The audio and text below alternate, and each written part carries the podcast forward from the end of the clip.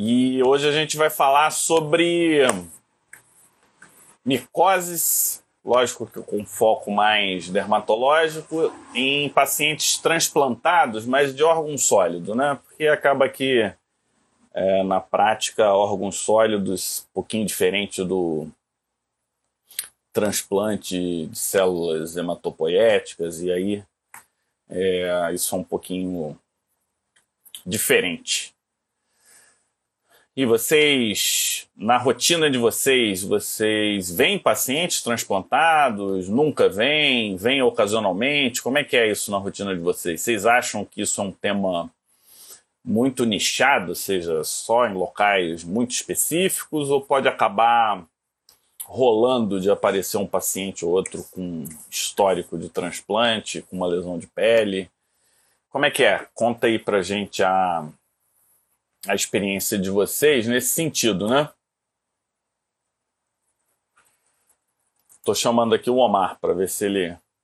Acho que ele foi fazer um lanchinho. Esse é o horário do lanche. Né? O horário do lanche, o, o Omar não consegue resistir. Vocês sabem que ele é que faz a comida, né? Então o pessoal fica tudo.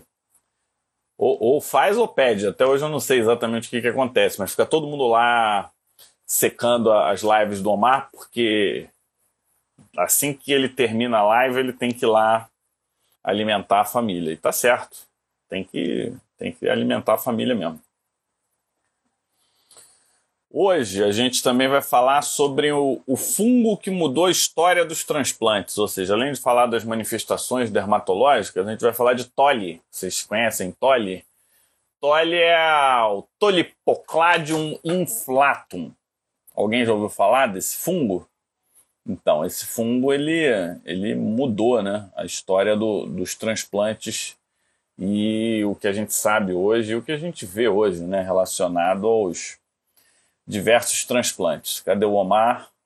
Deixa eu ver aqui. Deixa eu chamar aqui então. Quando o Omar não entra, teve uma pessoa aqui que. Deixa eu ver pediu para participar. Ah, o Omar. Não, não, não pesquei o Omar chegando. O Omar está entrando agora. Fala, Fala Omar. Já contei aí, todas as suas fofocas aqui, o pessoal já sabe tudo sobre você. Tá vendo aí. É... Não é brincadeira, tá, não. Tá vendo aí, você estava dizendo aí que sou eu que cozinho em casa? Não é? Depois das lives eu sei que rola pressão da alimentação aí. Olha. O pessoal se sente forçar, assim, forçado a esperar o papai, o maridão é, terminar para fazer a comida. Na verdade, minha mulher tem uma série de prendas e né, é ótima, mas ela na cozinha é um horror. É, e gastou em outras coisas e deixou a cozinha de É, não, não, ela não conseguiu até hoje entender a ideia de um pré-aquecimento de um forno, por exemplo, para botar uma lasanha, uma pizza, não, não dá. Complexo, então, eu, né? É, então acaba aqui, mas eu vou lá fazer segundo turno. Eu que tenho que esquentar as coisas, preparar as negócio de última hora. Mas tá tranquilo, ninguém é perfeito, né? Não, então, você. Mais e aí, próximo realmente... disso. É, quando a gente termina à tarde as nossas lives, aí fica o povo aqui todo, que nem aqueles passarinhos que ficam assim de biquinho aberto, assim, né? E aí eu tenho que ir lá depois para. Mas mais, bom. mais um pouco tem que mastigar já, né? É, Levar mastigado. É e eu, eu morei sozinho dois anos, né? Então eu me viro bem, eu, tenho, eu me, me viro na cozinha, faço as coisas e tal. Então, é, para mim é tranquilo.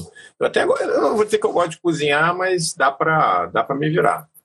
Aqui já estão apoiando a Andréia. Eu apoio a Andréia, sou do time dela. Aqui em casa a Valesca também não é muito da cozinha, não. Quem Você que sabe que eu sou, eu sou natural. Natural, não entendo nada de culinária, mas tudo que eu faço fica bom.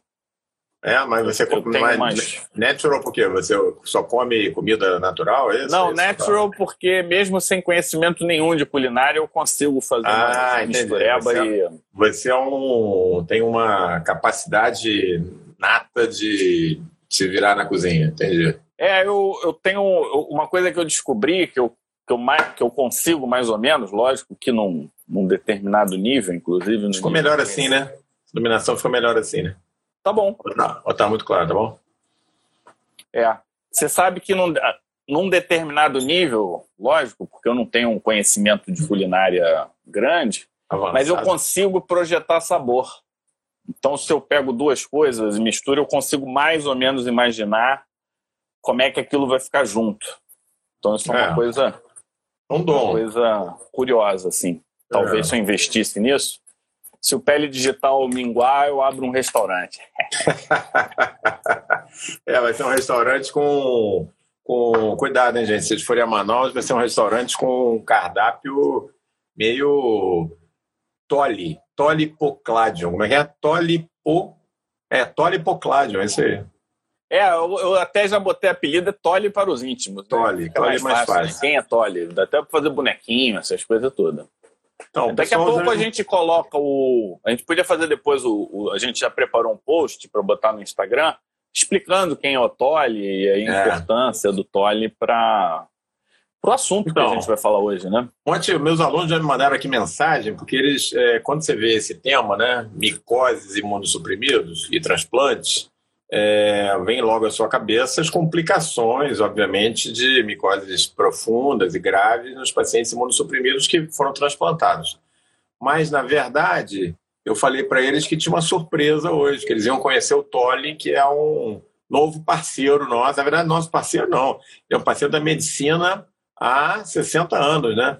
Desde os anos 60. Vocês todos já conhecem o que, que o Tolle faz, só não sabiam o nome dele, não é isso? É, e, e, nós na dermatologia usamos ele bastante, né? Em várias Nossa. situações. Eu sou Tolly friendly. No, eu sou Tolly mesmo friendly. no mundo dos imunobiológicos, eu não sei você na dermatite atópica, mas eu em psoríase, em momentos selecionados, eu gosto de começar com ele e depois eu migro. Não sei se na dermatite atópica você faz o mesmo, né? Nossa, para mim é a droga de escolha.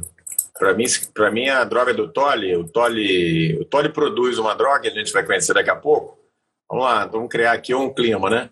E é. eu sou Tolly adicto, entendeu? Porque eu uso, sou campeão de uso de Tolly. O que, que é o Tolly, né? Então vamos, vamos começar nossa, nosso papo de hoje, que é sobre transplantados e micoses, conhecendo é um novo parceiro que vocês só conhecem aqui do Pé Digital. Então, se você está entrando aqui agora, vamos conhecer o Tolipocladium inflatum, popularmente, né, carinhosamente conhecido como Toli, que é, mudou, mudou a história da medicina. Não é um exagero a gente dizer isso. Mudou a história Não, da medicina. Mudou, mudou tudo. A história Até ele era corticoide só, né? Exatamente. Então, quem é o Tolle e o que, que ele faz? De onde que ele veio? Conta essa história aí pra gente, Fábio. Antes de falar exatamente do Tolle, o que, que, que, que o Tolle fez? Tolle, Tolle Pocladium inflatum, só para fixar o nome do, pro pessoal, é, é o Omar ainda. É. Ele, ele pegou e fez assim, a, até esse determinado momento, transplante, foi por final, foi por conta dos transplantes que a gente descobriu o HLA, né?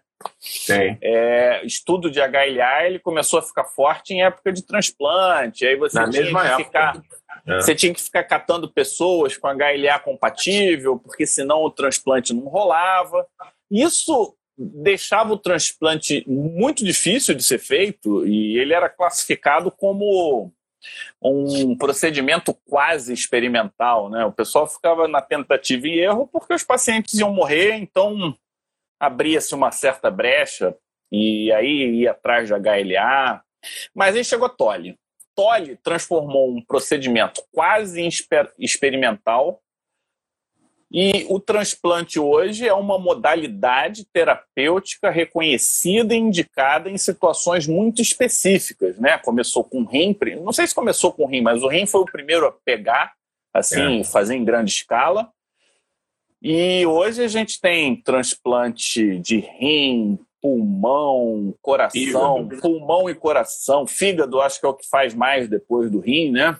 É. Intestino, intestino e pâncreas, então Medula tem vários... óssea, né? Med... Medula Não, esse... eu estou no... só nos sólidos, né? Ah, tá bom. Hoje a gente está só, só nos órgãos sólidos. sólidos. É. E esse fungo, ele é quem produz a substância da ciclosporina. Então, ciclosporina vem de tole, Tolipocladium inflatum. É isso aí. Deixa a pessoa inchada também, né? Deixa, deixa a pessoa um pouco inchada, é nefrotóxico, faz hirsutismo. Não é, não, é um, não é um medicamento legal, não. É um medicamento, inclusive, nem tão usado mais em transplante. Ele depois veio, foi substituído né, por tacrolimus.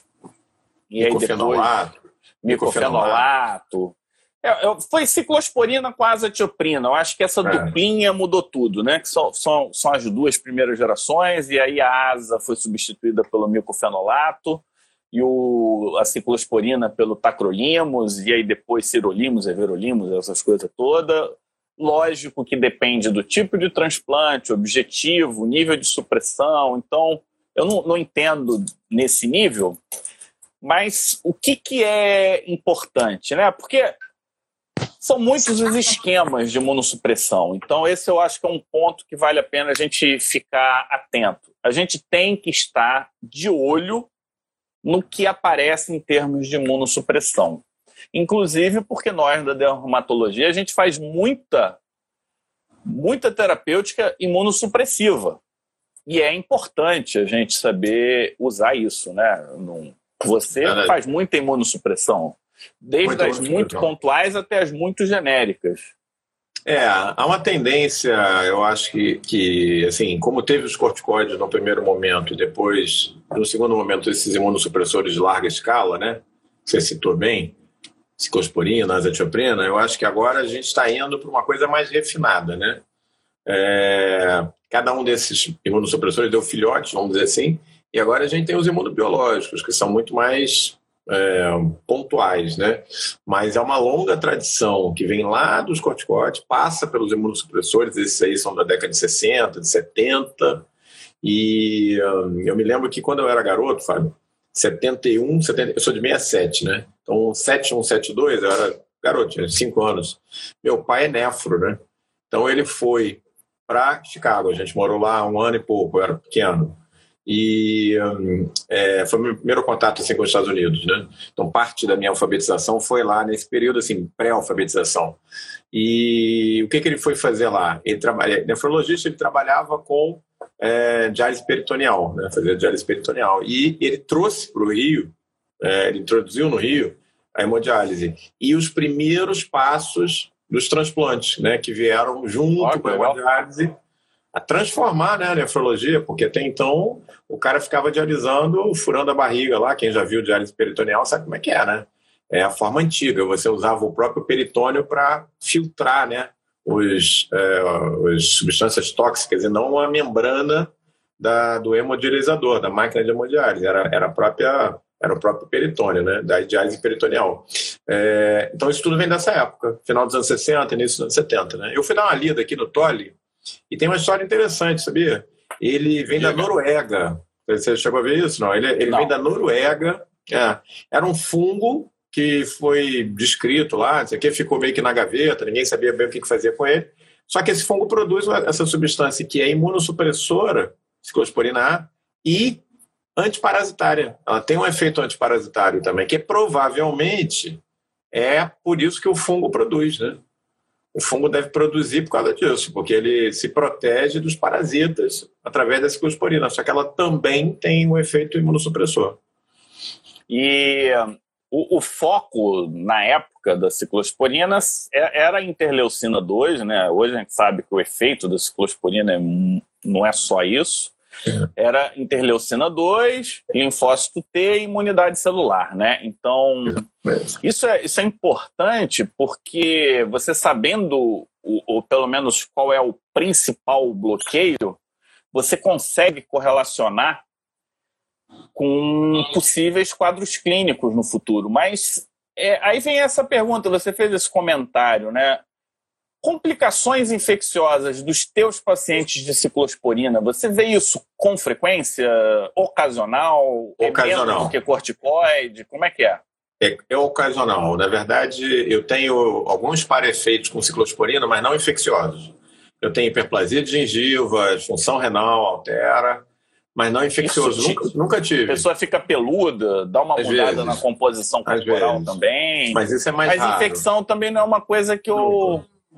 É, doença renal eu acho que é o grande problema, tem que ficar de olho mesmo, né? É. E... Nunca tive. Eu, é, tive já com a azatioprina. Eu acho a azatioprina um imunossupressor mais complicado de usar na minha prática. Eu não gosto. Não gosto. Pois é, do que a ciclosporina. Exatamente. É, é, muito errático. É. Não, não dá para usar medicamento errático. Você não sabe se ele não está funcionando, se o cara é um mau respondedor. Um dia a gente pode falar de medicamento aqui. Se tem um que eu fujo, igual o diabo foge da cruz, é a azatioprina. Eu acho que é, então, então são os dois. Somos dois. Eu também não gosto. Eu acho ele uma medicação que você não sabe o que pode esperar em termos de resultado. E foi onde eu tive mais efeitos colaterais infecciosos. Foi com a asa, né? Agora, me fala uma coisa. Com essa chave descoberta, anos 60, né, a ciclosporina, e aí isso abriu caminho para os transplantes de órgãos sólidos. E hoje é a pegada principal nossa aqui da nossa live, transplante de órgãos sólidos. Me fala uma coisa, como é que o dermatologista ele tem que se organizar assim mentalmente é, quando ele vai acessar as lesões dermatológicas no, no paciente transplantado de órgão sólido. Como é que é? Você tem um algoritmo para isso? Você tem uma forma de abordar? Como é que funciona? É... Primeiro, eu gostaria de apontar que melhorou muito, né? A qualidade de imunossupressão hoje está melhor, no sentido que a gente consegue diminuir bastante o nível de rejeição com, sem aumentar a taxa de infecção. Então a gente diminuiu a mortalidade geral, permite hoje que seja um tratamento exequível e, na verdade, até bem-vindo em situações específicas, diminuiu bastante a, o número de mortes e complicações infecciosas, mas, principalmente no primeiro ano, a principal causa de morte é infecciosa, junto com as complicações vasculares, né? Então, quanto mais anastomose, mais é, precisa ser feito, mais complexo é, mais difícil é a anticoagulação, tem todo um processo pós-transplante. É, a gente até daqui a pouco pode falar das etapas né, de um transplante, mas a gente tem que ver Transplante, a gente tem que ver órgãos sólidos ou hematopoéticos. Essa divisão tem que estar na cabeça, então a gente está falando dos órgãos sólidos. E a gente precisa saber essa pessoa, como ela era pré-transplante. Por exemplo, um paciente com cirrose por hepatite, já tinha uma imunossupressão por conta da doença hepática. Então, esse era um paciente. É diferente de um paciente recém-renal crônico, que não tem viabilidade, que é diferente do paciente que é renal crônico há 20 anos. Então, o status imune pré-transplante. Essa informação ela é importante principalmente é, quando a gente juntar com o segundo ponto fundamental, que é o tipo de transplante e em que momento do transplante a gente se encontra. Uhum. Porque você tem a fase pré-transplante, tem a fase da enxertia, e aí essa fase de enxertia é quando o enxerto está pegando, e aí você tem a fase pós-enxertia precoce e pós-enxertia lá, é, tardia. E aí eu uso a regra do Fábio. A regra do Fábio é o número 12. O número 12 é o seguinte, Omar. 12 uhum. dias, 12 semanas, 12 meses. Então, mais ou menos isso aí. Então, são duas para três semanas a fase de enxertia, 12 semanas a precoce e a tardia um ano. Então, 12 meses. 12 meses. Então, regra essa dos 12. regra dos 12 foi criada por mim. Eu já podia ser professor de cursinho, né? Vamos lá, regra dos 12 é, tal. Aí, cursos mnemônicos, né? Cursos mnemônicos é. tem vários aí. E aí a gente precisa realmente saber qual é o órgão, né? O tipo de transplante, quais são o tempo que essa pessoa. Então, é importante, há quanto tempo? É recente? É tardio? foi há vários anos atrás, intensidade da imunossupressão, principalmente algumas, alguns transplantes, esses combinados de intestino, a imunossupressão inicial ela tem que ser muito forte, muito intensa.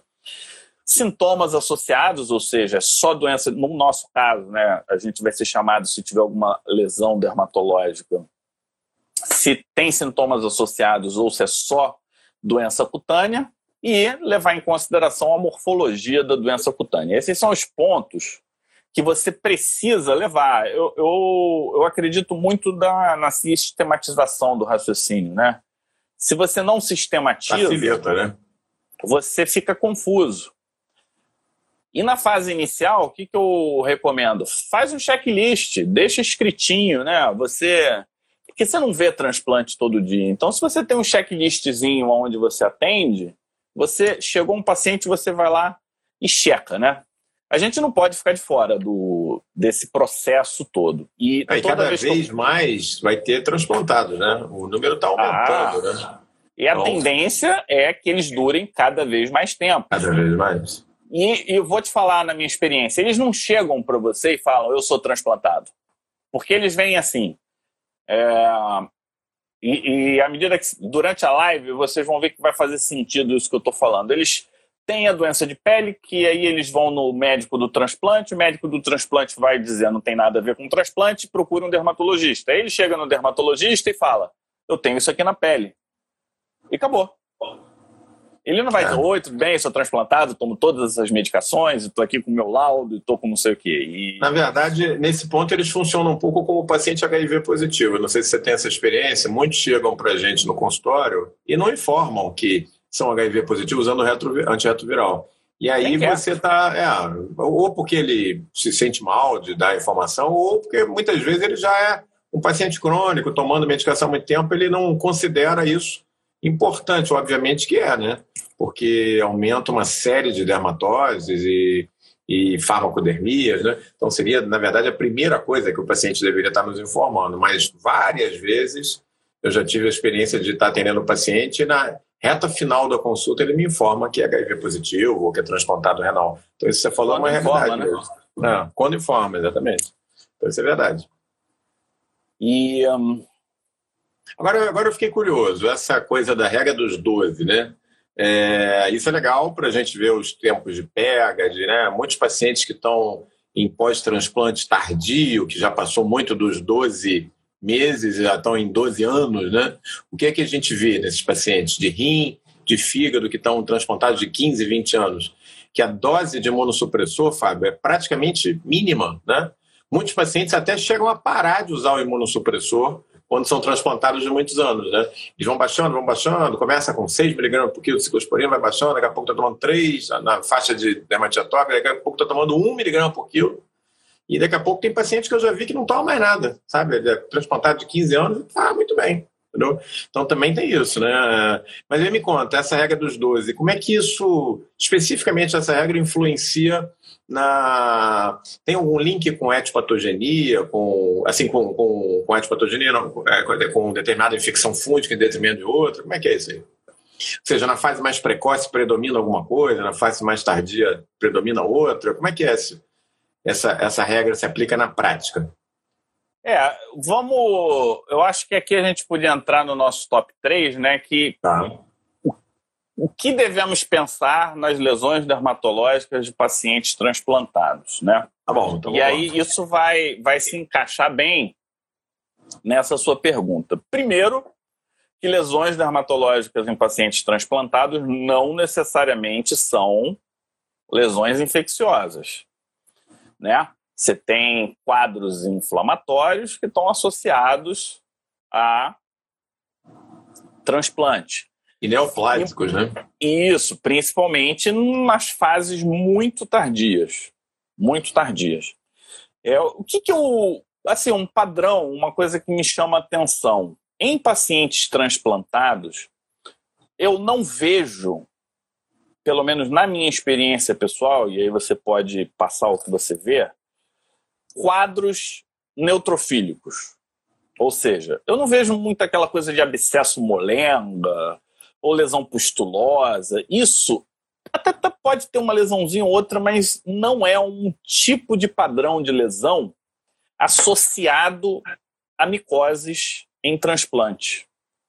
É verdade, né? é isso mesmo eu, eu não vejo. Quando eu vejo pus e coisas molengas, eu, eu caio para a família das bactérias, principalmente. Então, esse é um, esse é um ponto fundamental. É um e na correlação entre as etapas, né?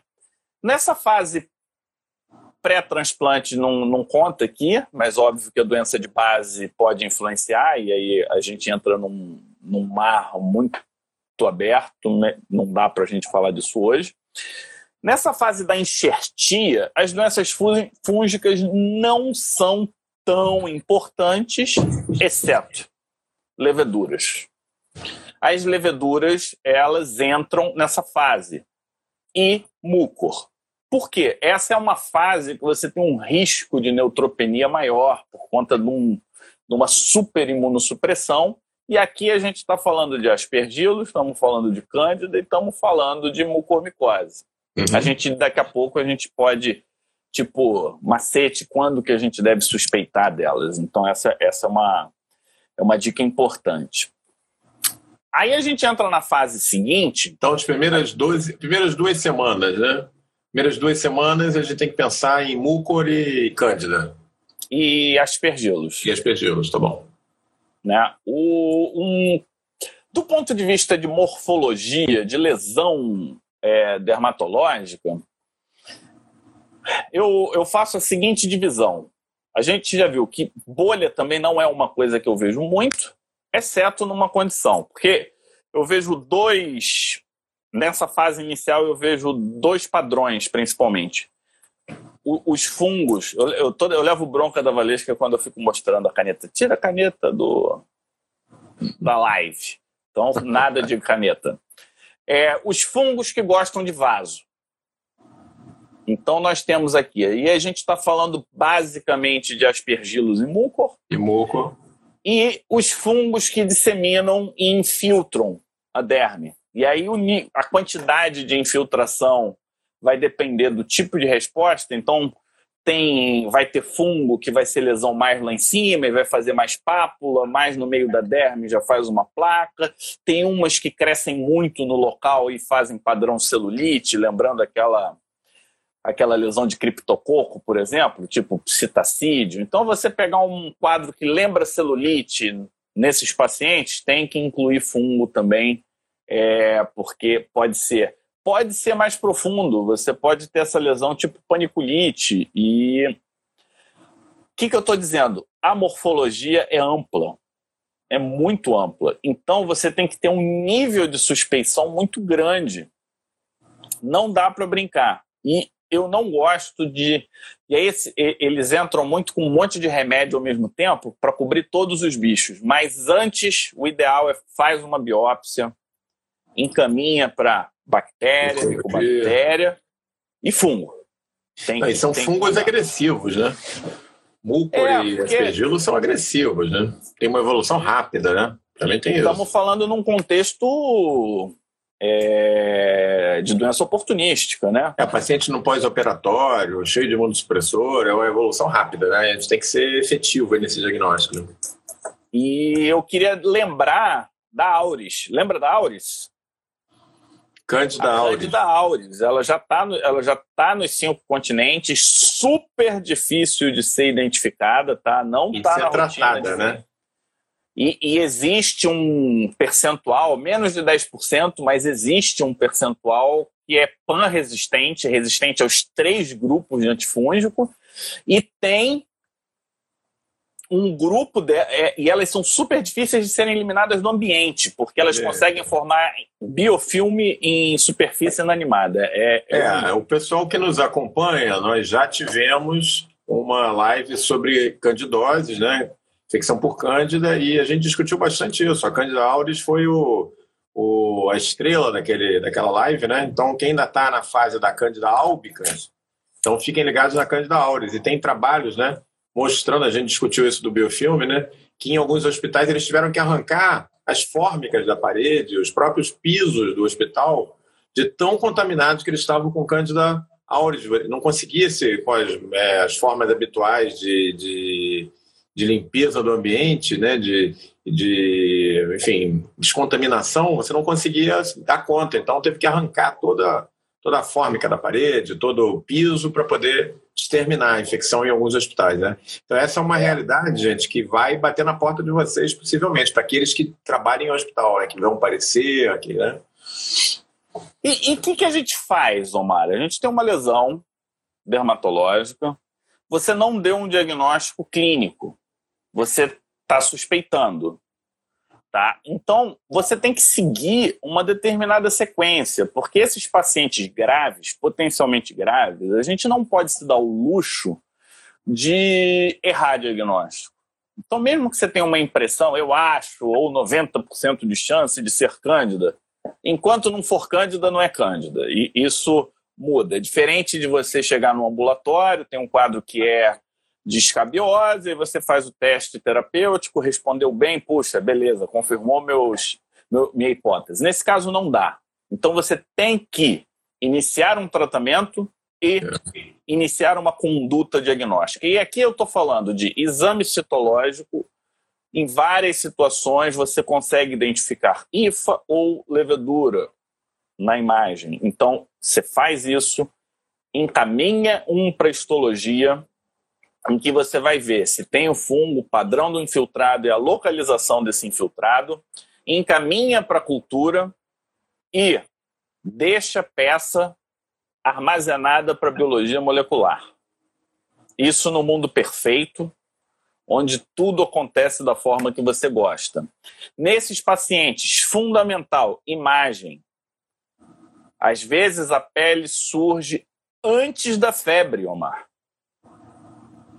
E a pele pode permitir um diagnóstico precoce. Rápido, né? E você faça imagem de corpo inteiro, porque às vezes tem lesões subclínicas que ajudam a compor o diagnóstico. Por exemplo, pele, rosto, sinusite, vai me direcionar para um lado. Pele, abscesso de fígado, me direciona para outro lado. Pele, doença articular, pele, doença do sistema nervoso central e por aí vai. Então, é, essa Agora, visão fala, sistêmica coisa, é fundamental. Fábio. Esse paciente que está no pós-transplante imediato, está evoluindo mal, é, você biopsia, você colhe é, material para micologia, só que assim, nos hospitais públicos, às vezes é complicado, né? É, leva semanas para chegar uma histopatologia, pode acontecer, né? Dependendo do hospital. Alguns um pouco mais, mas não antes de 15 dias, 20 dias, em princípio, a não ser que você vá lá conversar com o patologista. E é, micose é uma coisa que também, dependendo da, do fungo, alguns crescem mais rápido, mas outros demoram mais para crescer. Como é que você aborda isso aí? Porque você fica ali sem uma confirmação diagnóstica, né? de, de, de etiologia, pelo menos. É, é normalmente, nesses pacientes, a gente não.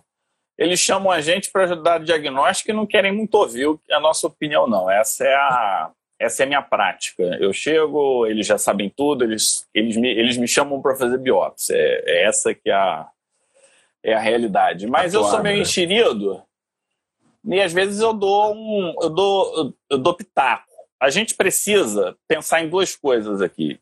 Quem mata de fungo nessa fase normalmente é levedura. Então você é. tem que cobrir levedura é, equinocandina, se você pensar em cândida, tá bom, mas não é tão bom para aspergilos. E aí você começa um voriconazol da vida, se tiver disponível. Se tiver, né? é caro. Se tiver. E aí tem um, uma situação interessante, porque se você, por exemplo, tiver um quadro de sinusite com lesão de pele com voriconazol e ela continuar evoluindo, mucor não responde bem. A voriconazol, então, lembrar dessa possibilidade. Assim, é, são pacientes difíceis em que você tem que estar atento. Não, é, é paciente intensivo. É paciente, na minha real. experiência, que se você der uma vacilada no final de semana, ele, ele, ele morre. Quando você não chega tem lá, final de semana, nem dia, nem noite. É, é tá, tá, tá. Você tem que ficar de olho, o teu residente, se você tiver num serviço com um residente, tem que estar grudado no paciente, é dever de casa ele acompanhar esse paciente no final de semana, não dá para, tipo assim, ah, eu é, preciso de uma biópsia, olha, estamos na sexta, eu vou deixar para biopsiar segunda, não dá para ser assim não, esse paciente é um não. paciente fluido, ele muda rápido, ele evolui mal, e tem que ficar ligado mesmo, é difícil. Tem que ter visão, visão sistêmica do paciente, ela é, ela é fundamental. Aí. Eu te falo porque eu já perdi pacientes assim e a gente fica meio traumatizado, né? Porque. É, é ruim, né? É ruim. A gente não gosta de, de ver evolução ruim. É, Mas me fala uma coisa, a Mara, Mara Lisboa, perguntou em função renal. Não, não entendi a pergunta. Eu não sei se você entendeu, Omar. Não sei se ela está se referindo à ciclosporina ou a. É porque ela ficou uma pergunta solta, Mara. Dá uma. Dá uma, dá uma elaborada aí pra gente. Dá uma elaborada. O que você quer saber exatamente? É, vem cá, me explica uma coisa. Por que, que é que no Candina e, e Voriconazol a gente sempre lê, lê, lê, mas assim não entrou na prática para valer, né? Na maioria dos hospitais. É custo, é acesso? Qual que é o problema com essas medicações? É, eu tenho, a minha leitura, Omar, é que no Brasil não se entende o conceito de custo-benefício. Né? Então, aqui eles pegam o valor de uma ampola e comparam o valor dessa ampola com o valor da outra ampola. É, cara, lá na Fiocruz, onde meu pai trabalha, eles já mostraram por A mais B que tratamento com as formas lipossomais da anfotericina é mais barato. Por quê? Menos dias de internação, menos, menor número de diálise, menor número de complicação, menor número de exames, menos tempo uhum. de leito, blá blá blá. Então, no conjunto, você. Sim. A questão é custo, né? Ó, a Mara, a Mara complementou a pergunta, Fábio. Ela quer saber se, você, se a gente faz adaptação da dose de acordo com a função renal. Com ah, certeza, sim. Mara. Com sim. certeza. Você usa o clearance de creatinina como, como um parâmetro e tem que fazer a correção, né?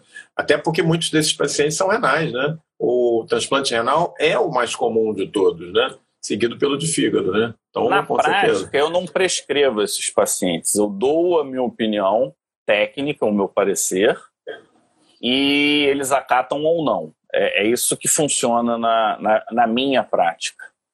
E que, mas o que, que eu vejo? À medida que você participa com um colega, ele começa a te chamar nos pequenos detalhes, naquelas né? coisas que antes é, você, você não fazia respeito, parte. né? Você vai ganhando Isso. respeito. A verdade é essa. No início eles acham que a gente é café com leite. Dermato só serve para fazer biópsia, né? E aí, com o tempo, você vai ganhando respeito, porque você tem uma visão clínica que falta a maioria dos clínicos né, gerais e de outras especialidades. A gente está acostumado a ver lesão de pele, é, não é tudo a mesma coisa, não é tudo zigue e pereba. Então, se você se posiciona e está presente, acompanha o paciente, você vai ganhando respeito da equipe, né? Então, na próxima, você já é mais ouvido e por aí vai, entendeu? O, a, a, a colega, deixa eu ver o nome aqui que sumiu, Clarice, 5353 perguntou o seguinte: se a gente leva em consideração o órgão transplantado e a ação da droga. Isso é fundamental. Eu não tenho experiência, muita experiência com transplante cardíaco, porque aqui não é um transplante forte.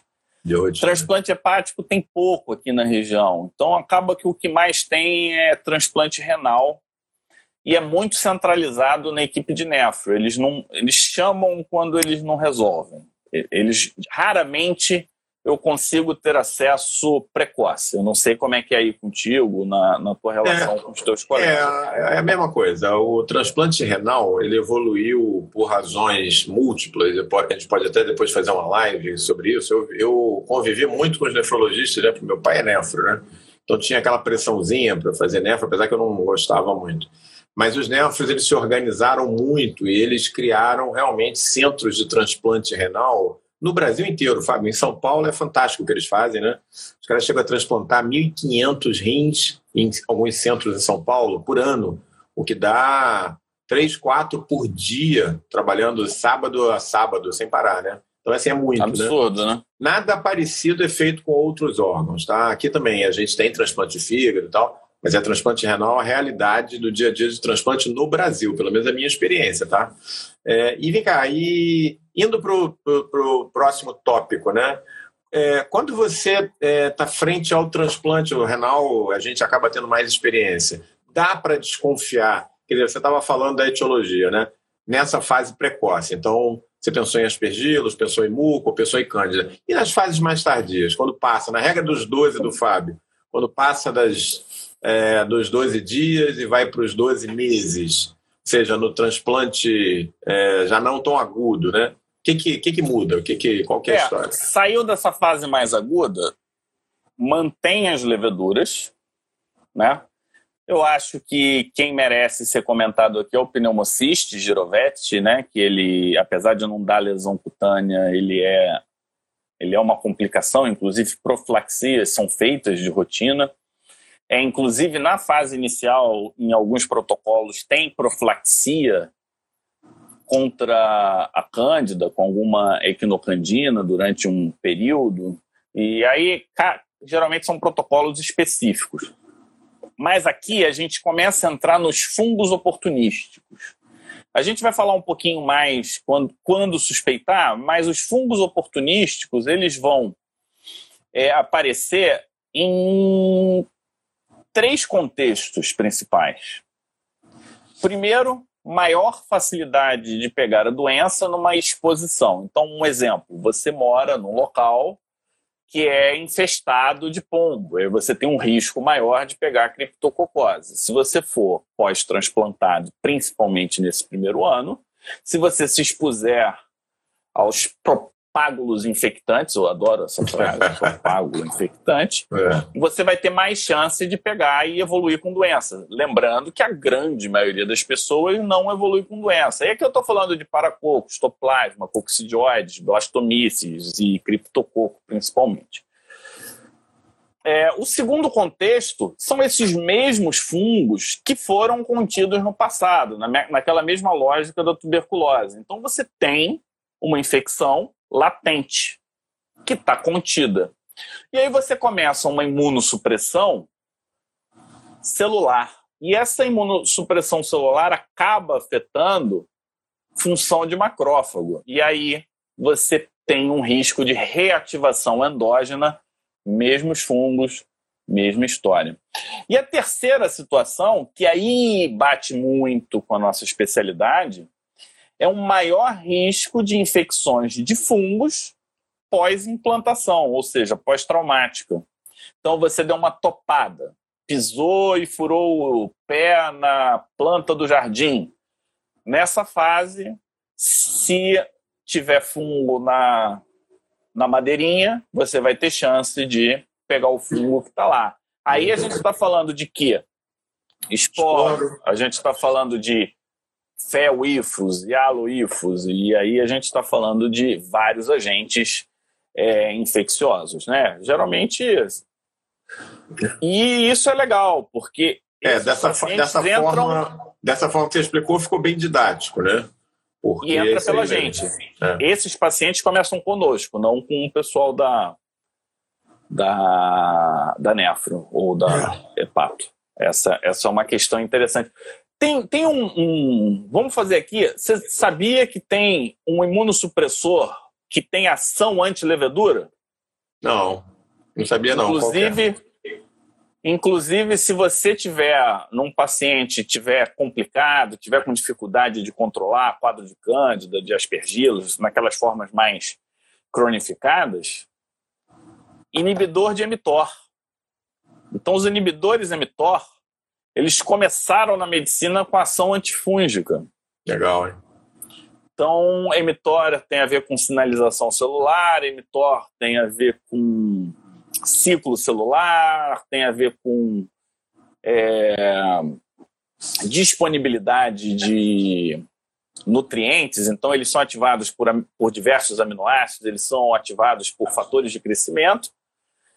E quando eles são inibidos, eles inibem também o TOR da, da levedura e acaba ah, impedindo o crescimento delas. Então, cirulimos e o everolimos são as duas opções aí. E... É a rapamicina, não é? A é, droga. A, droga o, a rapamicina assim. é o cirolimos. É o cirolimos, é. Que é, tem a... de mammalian. Isso.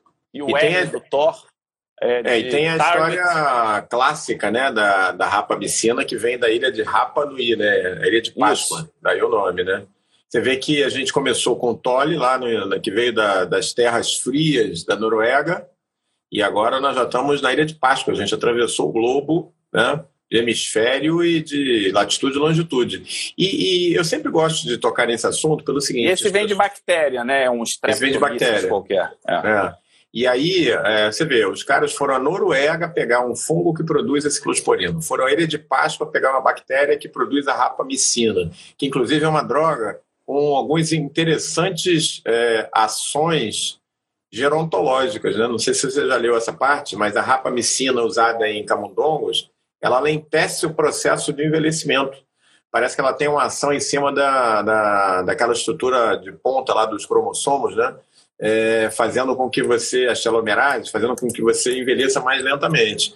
É, são as duas coisas que nos estudos têm mostrado envelhecimento mais lento. Duas coisas. Uma é a rapamicina. A outra, sabe qual é? Jejum. Quanto mais você jejuar, mais lento você. Se você pega um camundongo e deixa ele morrendo de fome, com, com jejum intermitente, que nem eu e o Fábio estamos fazendo aí, ele vive 30% mais. É. Ó, inclusive, eu vou, vou, fazer aqui. Você sabe, Omar, que eu, hum.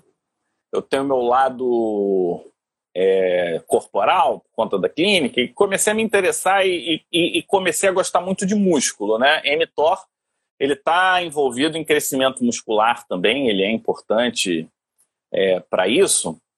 E toda sexta, duas horas da tarde, eu, um colega meu endócrino, a gente junta e a gente fala sobre músculo, composição corporal. Nessa, nessa sexta-feira a gente vai falar de biotipos e composição corporal. A gente vai seguir um pouco disso, que você sabe que aqui a nossa pegada é muito sistêmica, né?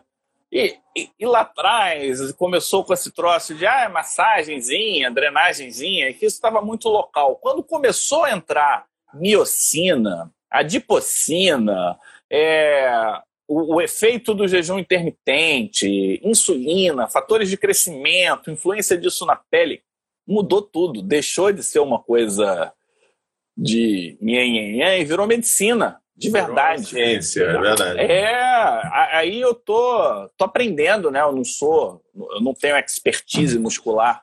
o pessoal tá gostando, tá todo mundo curtindo aí, desde, desde o mTOR, passando pela, pela, pela rapamicina, acho que gostaram das, das histórias que a gente está contando. Aliás, Fábio, para minha surpresa, Estamos com 80 alunos aí, é mantido. É, mandar um beijo E a gente você. nem fez marketing, né? Assim, tipo, não fez marketing. Eu botei. Ontem a gente ficou tão cansado com o negócio de tricoscopia que eu só fui colocar a chamada para a aula de hoje é, duas horas da tarde de hoje. Então é fantástico o público aí que a gente está, né?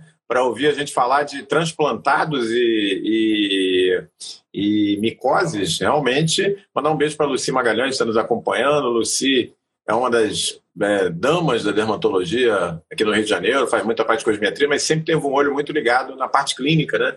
E ela sempre acompanha a gente. Depois que a gente termina as lives, ela me manda mensagem, mandar um beijo para você. Vem cá, a gente ainda tem aí uns 15 minutos. Deixa eu te fazer a última pergunta. Então a gente já reviu aí bastante. Tem mais né? duas, tem mais duas. Mais duas. É... Bom, vem cá, na prática, né? Para o pessoal que está querendo dica aí de quando você deve pensar em micose sistêmica. É, no transplantado de órgão sólido, qual é a dica para pensar, assim, preto no branco em micose sistêmica? O que que, que, que dá? Dá febre? Dá algum tipo de lesão específica? Dá alguma alteração no hemograma? O que, que você procura no laboratório? Como é que funciona isso na tua cabeça? Como é que você sistematiza o raciocínio aí? Então, aqui é, é, o, é, o, raciocínio da caixinha mesmo. Então, por exemplo, paciente transplantado sólido com lesão de pele, eu acho que é infeccioso, possivelmente fúngico, tem sintomatologia sistêmica. Pode ser febre, pode não ser, tá? Não, não pensa que sistêmico é só febre. Pode ter lesão de pele, dor abdominal e cefaleia. Mas na grande maioria das vezes tem alguma alguma coisa tipo mal-estar, não está bem. O paciente não está bem, ele está ele tá diferente. Então a gente tem que pensar, Cândida, por exemplo. Cândida ela faz lesão vermelhinha, né? Pode ser desde micropapulinhas. Existe micropápula em semiologia? Eu sempre falo. Do... A rigor é, não existe, mas é, é fácil de entender, né? São pápulas bem né? pequenas, há pápulas um pouco mais cupuliformes, assim, geralmente simétrica, geralmente mais em extremidade, mas pode pegar em qualquer lugar. Mas um, uma dica que eu acho interessante: nesses pacientes, eles fazem um quadro abdominal com abscesso hepático, abscesso esplênico. Então, é interessante ver abdômen desses pacientes, tá? E, e o diagnóstico ele sai pela pele. Isso é fundamental. O diagnóstico sai da lesão. Tem levedura ali. Então, esse é importante. Lembrar de fazer candidúria, que às vezes esses pacientes eles fazem candidúria, e na cândida, a lesão de pele pode aparecer antes da febre. Então não esperem a febre. No caso de aspergilos, lembrar de rino, rinocinusite e traqueite, que são dois sintomas associados a aspergilos, e aspergilos gosta de vaso. Então você vai ter lesão necrótica, lembra às vezes pioderma gangrenoso, lembra às vezes ectima gangrenoso, então o aspergilos ele tem um pouco essas características. E aí eu vou, e aí eu vou te dar uma dica, porque eu estou num serviço de imuno há muitos anos, eu aprendi lá. Existe um quadro chamado é, sinusite broncopulmonar alérgica, é, que você tem quadro respiratório, sinusite, quadro respiratório é, e alérgico envolvido, e é por aspergilos. Pacientes que têm muito quadro de sinusite, de rinite, é, de repetição, são pacientes de risco, porque eles já têm o aspergilos lá dentro, na área sinusal, é, e fazem com maior frequência essa complicação quando são imunossuprimidos, entendeu? Então, pneumonite broncopulmonar, é, sinusite broncopulmonar alérgica. Tá? Isso é lá da, e, da para você que está no Covid, tem agora, né? Aspergilose pulmonar pós-Covid, né? É, então, exatamente. A gente está começando... Tem aspergilose pulmonar pós-influenza. Então, a gente está começando a ver agora as manifestações tardias da Covid, né? As tardias, a gente a gente estava vendo os pacientes morrendo, as lesões de pele e tal, mas e os que sobreviveram e estão tendo as complicações depois, né? Agora a gente está começando a ver isso. Minha irmã, Omar, ela está com sinusite. Grace, calma. Não é qualquer sinusite não é assim, que é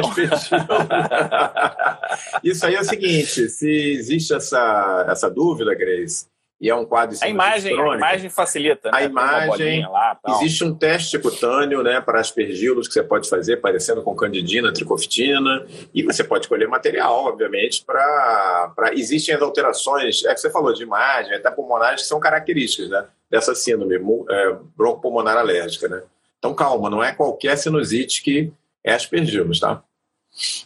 É, mucormicose também é um outro fungo que gosta de vaso Lembrar que se o paciente estiver desenvolvendo quadro de sinusite, rinocinusite, necrose centrofacial e estiver utilizando uma terapêutica anti-levedura, a chance de mucor aumenta bastante. Outra situação que mucor aumenta muito, pacientes que fazem hiperglicemia como complicação de corticoide, na linha do diabetes, ou seja, a, o principal fator de risco de mucor é diabetes descompensado, tá? Ó, o Fábio, a Jane Ribeiro, Ribeiro Jane, essa é Jane Ribeiro, já está pedindo aqui live de complicações tardias da Covid. Jane, nós estamos preparando talvez venha um material novidade, muito né, especial. Tem, talvez tenha novidade aí para vocês, muito especial, mas calma. Calma que a gente não pode tirar a graça da coisa. Mas vem coisa é. interessante por aí ainda com Covid, tá? E uma coisa que você lembra da relação de mucor e ferro? Olha, eu sei que ele não, como outros é, fungos, quando você tem quadros de anemia, você aumenta o risco de, de invasão tecidual, não é isso? No caso do mucor é o contrário, ele é usa contrário? ferro para crescer. Ah, entendi. Então, o anêmico não tem... vai ter mucor, tá bom. Então, excesso de ferro facilita mucor. E aí, você lembra da deferoxamina, que é um quelante de ferro? Não, aí o que o pessoal não. fazia? É, ela é um quelante de ferro, aí davam em pacientes que tinham mucor, e aí eles morriam mais rápido. O que, que eles descobriram? Que essa medicação era quelante de ferro, mas entregava o ferro para o mucor. Então ela ah, acelerava o processo de captação do ferro pelo mucor. Então, que loucura, hein? É. Então, por exemplo, um paciente hemocromatose fez transplante por conta de hemocromatose, nem sei se é indicação, mas é uma curiosidade é, é indicação. que eu acho interessante. Não, mas é indicação. O paciente é. com hemocromatose frequentemente vai para transplante de fígado e tem que ficar de olho, porque o nível de ferro dele vai estar lá em cima, né? Legal. Então, lembrar disso. Criptococo tem uma coisa interessante. Então, criptococo pode fazer lesão pequenininha, pode fazer lesão disseminada. É... Mas a Grace está tendo, a Grace tá tendo um troço aqui. Ela está em verdadeira epifania aqui. Tudo que você é. fala, ela tá, vixe, não acredito, ele teve esse diagnóstico ontem. Ô, Grace, fica tranquila, calma. é, parece que o, o, irmão delas, foi o irmão dela, teve diagnóstico de, de, de lesão por aspergilos ontem. Ele está participando aqui pra caramba. Mas vai lá, desculpa, eu te interrompi. Na criptocose é o seguinte, tem duas coisas interessantes, né? Está muito associado a transplante renal e transplante hepático. É... Usar tacrolimus aumenta a chance da criptococose cutânea. Sabia disso? Não. Que o tacrolimus, a, a 37, 39 graus, mata o criptococo. Quando está abaixo disso, ele não mata. Então ele joga o criptococo para a periferia. Isso então é, um, é uma curiosidade. E é o único fungo assim que tem uma descrição clara de Siri, é, associado à redução de dose de imunossupressão em transplante. Então, esse é um caso, é, isso é interessante. Explica, explica para o pessoal aí que de repente está distraído aí o que é Siri, né? Porque senão o pessoal fica. É síndrome imunológica da reconstituição imune, a gente pegou Similar. emprestado do HIV, é. né? É.